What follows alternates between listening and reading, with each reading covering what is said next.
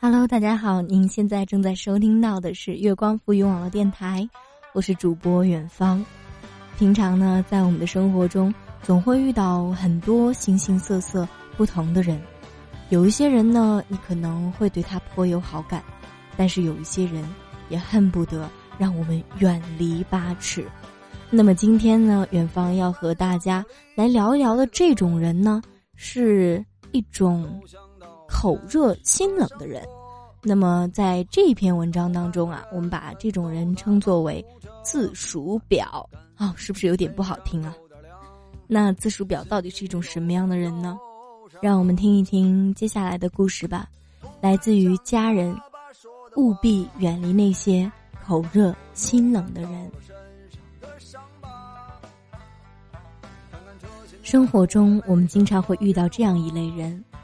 他们善于交流，激情洋溢，拥有快速融入陌生环境的能力，在一个相对陌生的场合，也能恰到好处的活跃氛围，缓解尴尬。这样的人通常拥有较高的情商，自来熟也仅是源于自身的热情以及和善的本性。但还有一类人，平时不见得与你有多亲近。仅仅只是点头之交，甚至是上一秒完全陌生的路人，却随时可以对你开启人生挚友的模式。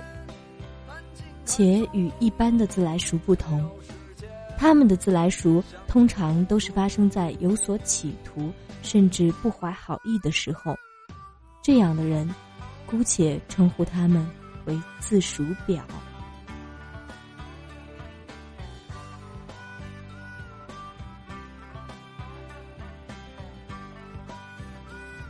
以前公司的出纳，平时状化的比贞子还敬业，外号孙二娘。据说她是公司某位副总的亲戚，又因为我们差旅经费报销都要先经他手，所以平时在公司里遇见总工职位以下的人，他都是一副欠你两百万的样子，在我们这些新人面前，更是拽的跟二五八万似的。每次去他那里报销回来，我都得便秘三天。可有一段时间，他突然变得特别热情，去报账的时候不但和颜悦色，而且还时不时的主动和我调侃几句。开始我还以为他是性情大变，可随着他的这种热情度急剧上升，我开始趋于恐慌。这他妈！到底是图钱还是图人呢？图钱吧，他应该看不上我；可如果是图人，我也不能就这么轻易屈服，不是？不过，这个问题没让我纠结太久。有一天，在我去报账的时候，他突然叫住我：“哎，小尹啊，听说你文笔还不错。”还没等我谦虚，他就接着说：“我女儿啊。”还有三个月就要中考了，作文老写不好，哎，要不你们双休没事儿就帮忙辅导一下呗。对于一个朝九晚五的上班族来说，双休的重要性自然是不言而喻，况且还是这种免费的义务式辅导。我委婉的拒绝道：“森姐，我对应试作文呢不擅长，你还是帮他找一个家教吧。”潜台词很明显。我很忙，自己花钱请人去。可他完全置若罔闻，毫不客气的直接说道：“没事儿没事儿，你尽力就行。”对于如此不要脸的无视，我只得斩钉截铁的明句：“孙姐，我双休也有自己的事情，不好意思啊。”最后，他几乎是黑着脸收下了我的报销单，而且自此以后，他欠我的钱。由两百万直线飙升到了两千万，不过，对于他这种人，我是放债多，同样不怕压身。我一哥们儿在参加某一行业培训的时候，认识了一位美女同行，互报家门之后，美女显得特别亲热。两天的培训过后。美女还主动要求互留了联系方式。往后的时间，两人联系密切，插魂打磕且言语暧昧。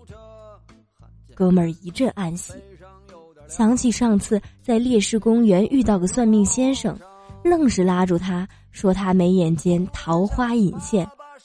当时为了脱身，更为了图个吉利，丢下十块钱就走了。现在想来，那钱真不应该掏，这不他妈废话吗？有一天，一向热情的美女对他欲言又止，这种反差使得哥们儿欣喜若狂，连忙打好几个字儿进行了充分准备。就在他以为就要水到渠成的时候，对方发过来一行字：“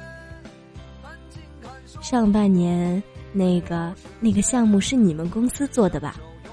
哥们儿一愣，回道：“是的，而且还是我负责的。”电话那头似乎很高兴地说：“前段时间我正好接了个类似的项目，可以把成果给我参照一下吗？”哥们儿立马警惕了起来：“是啊。”这不太好吧？这要是出了问题，我是要负法律责任的。美女嗲声道：“没事儿，我就参考一下，而且就我们两个人知道。”还好哥们儿没有被荷尔蒙冲昏头脑，压了压泛滥的多巴胺，吞一口口水，斩钉截铁道：“绝对不行。”后来，美女很失望的挂了电话，而后。再也没有找过我那哥们儿。后来，哥们儿说起这件事情，不无感慨地说：“幸好他急于求成，目的性表现得这么强烈。如果时间再长一点儿，我还真他妈就给他了。”我说：“人家已经到极限了，和自己压根儿没感觉的人调情，多膈应啊！”哥们儿猛灌一口酒。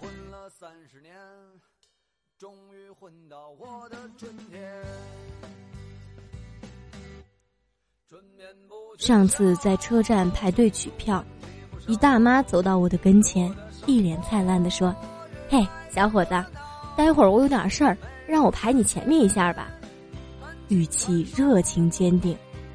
那时候我已站了足足半个小时，正掐着时间等待取票上车。我说：“对不起啊，大家都在排队，而且即使我容许，后面的人也不会同意的。”他说：“没事儿，你同意了就行，他们管不着。”对于这样的智商与素质，我既反感又无奈。阿姨，您取了票有事儿，但后面很多人是急着取票上车啊。他仍是不愿放弃。我就排你前面，也费不了多长时间，耽误你一下子就可以了。我不再说话。根据日常经验。很多他们这种年纪的人，狭隘的自我意识早已进化为他们的生活本能。他们也许不急，但就是宁可取完票后在广场上闲逛，或是在候车厅发呆，也不愿意遵守一下文明规则，更不会去考虑那些真正有需要的人。在这类人的眼里，道理与文明从来就不属于原则范畴。永远都只能服务于他们的利益。见我不再搭理，大妈立马换了一副口吻：“你这年轻人怎么一点礼貌也没有？你父母没教你助人为乐吗？”然后带着满脸不悦，一路碎碎念的走开了。爸妈从小教我要助人为乐，但更教我不要助纣为虐。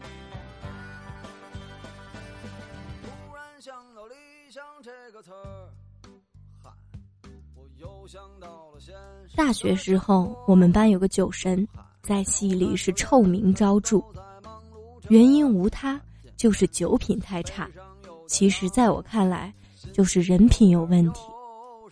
这人自持酒量好，喜欢蓄意把人灌醉，然后看人家酒后失态，并以此为乐。最遭人恨的，便是喜欢专挑软柿子捏。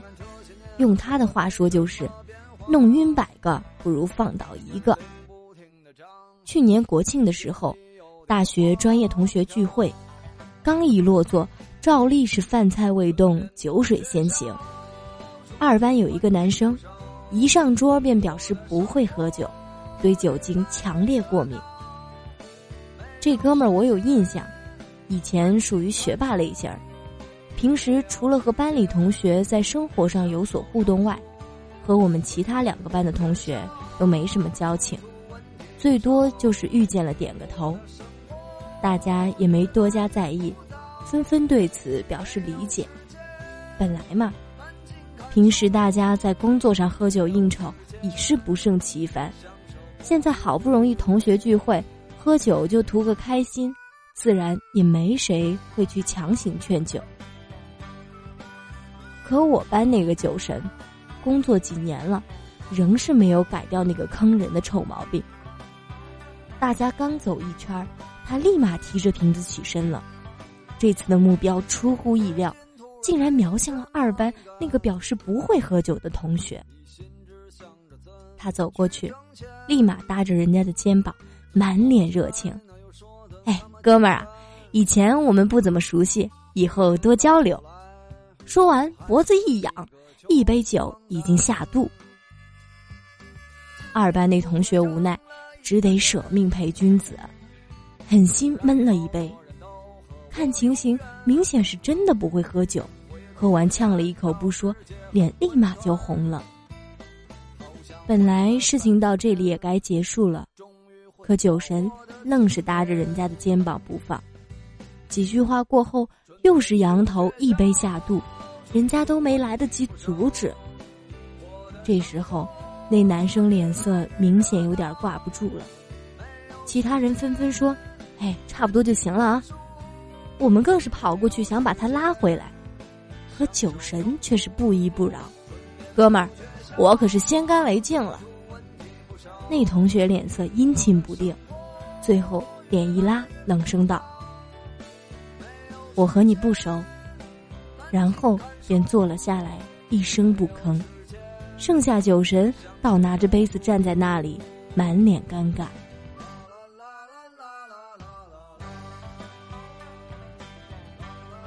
冯唐有一著名的文学金钱说：“活用一下，放在人际关系里同样实用。两个人关系怎么样？旁人眼里或许是若隐若现，可当事人绝对是洞若观火，一清二楚。什么样的关系？”